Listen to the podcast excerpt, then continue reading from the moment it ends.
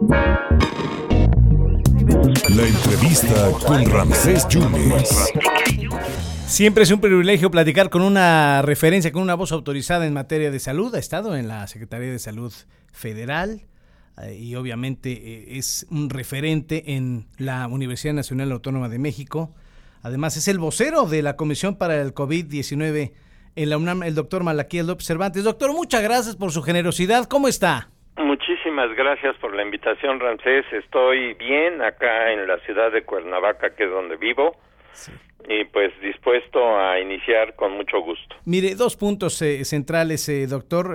todavía ha habido muchas reacciones a lo que ha comentado el presidente de México en torno a que la UNAM no se vio solidaria, vamos, que no ayudó a la pandemia, que mandó a los estudiantes a sus casas. Hay un comunicado muy, muy serio al respecto, una reacción de, de la universidad, doctor, que al contrario, que quienes expusieron que no estuvieran fue la misma, eh, el gobierno federal, y además sí estuvieron en la primera trinchera los estudiantes, doctor. Efectivamente estuvieron los que deberían de estar. Creo que con el afán de notoriedad eh, público que han desplegado particularmente nuestras autoridades, se está confundiendo la opinión pública de una manera eh, catastrófica.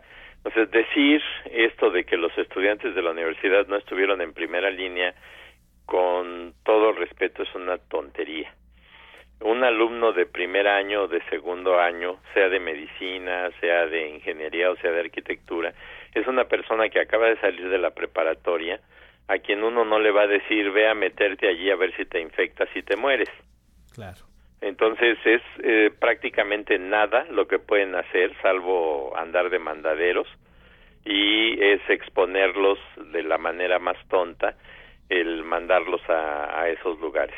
Ahora, los que ya tienen mayor capacidad, particularmente los que están en el quinto año en el internado médico, esos sí estuvieron y fue la autoridad la que pidió primero que los retiraran y después pidió que los reenviaran y eso se hizo tal y como la autoridad lo indicó a través de comunicaciones oficiales que fueron oficios girados a las escuelas de medicina, en especial a la, a la escuela donde yo trabajo, que es la Facultad de Medicina de la UNAM, recibimos primero la instrucción de sacarlos de los hospitales, lo hicimos, después recibimos la instrucción de, de regresarlos y también fueron, y ellos estuvieron trabajando allí.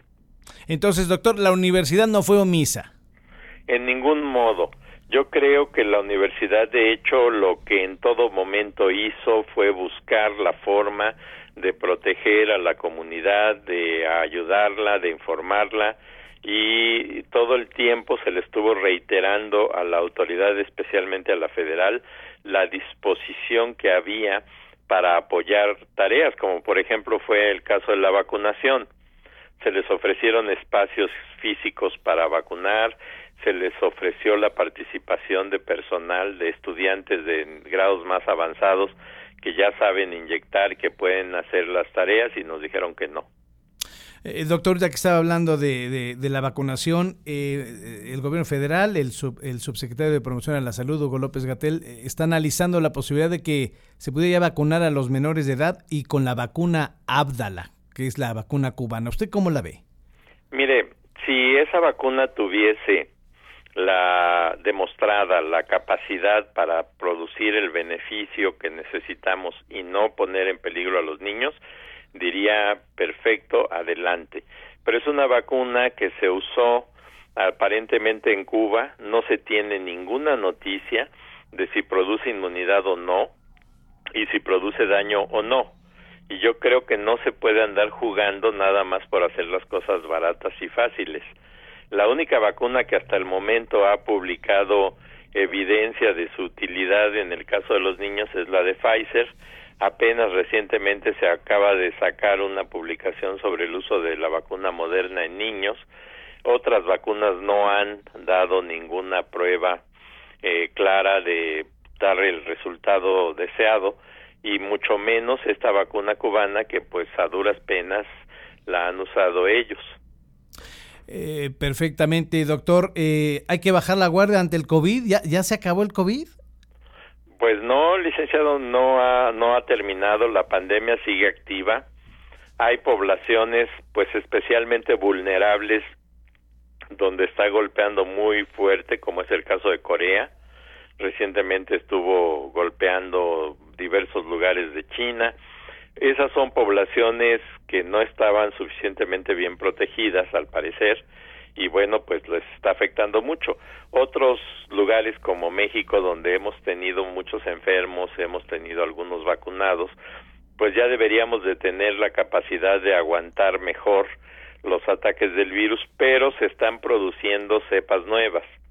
Y México en ningún momento ha buscado eh, detener o rastrear las posibilidades de internamiento de estas nuevas cepas, de manera tal que nos podríamos llevar la sorpresa de que de repente empiecen a aumentar los casos. Es más, ahora hasta nos vamos a tardar mucho en reconocer cualquier ataque porque ya ni siquiera se están usando las pruebas. No. Y hay apresuramiento por decirle a la gente que se quite hasta el cubrebocas. Entonces me parece que se está haciendo todo lo posible por perjudicar a la población y ojalá que eso no suceda. Doctor, para cerrar, también ha habido polémica en el sentido de que el presidente ha comentado que los médicos mexicanos, mm, hay plazas, eh, él dice que hay más de 50 mil y que no quieren ir a, las zonas eh, más recónditas, más serranas, que le tienen, que tienen miedo, que no quieren y por eso trata o, o contrata a 500 médicos cubanos. Eh, estuvo tuiteando el ministro en retiro, eh, José Ramón Cosío, que para que los médicos cubanos puedan ejercer en nuestro país tienen que revalidar sus estudios. Si van a hacerlo como especialistas, tienen que obtener el correspondiente certificado. No hacerlo puede ser constitutivo de delito o falta administrativa. No hay doctores en México para suplir esas, e, e, eh, pues, esos sitios, doctor. Bueno, hay en México miles de médicos que están subempleados o incluso desempleados, pero este es un problema ideológico, este no es un problema técnico. Mire, yo he estado recorriendo pequeñas comunidades por allá en la sierra, por ejemplo, en los en la sierra de Guerrero, alrededor de la población de Tlapa, y hay pequeñas comunidades muy distantes, algunas a las que se tarda una horas en llegar a pesar de llevar un vehículo eh, muy buenas condiciones.